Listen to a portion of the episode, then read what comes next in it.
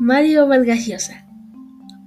Nacido en Arequipa en 1936, se lo conoce por sus novelas y ensayos y por sus muchos premios internacionales en literatura.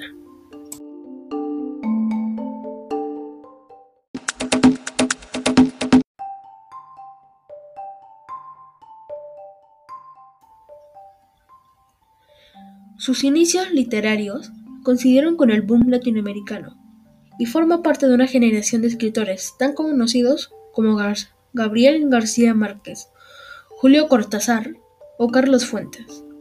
Si bien su carrera literaria se ha centrado en las novelas, su primer libro fue publicado en una colección de cuentos llamada Los Jefes, 1959, con la que ganó el premio Leopoldo Alas.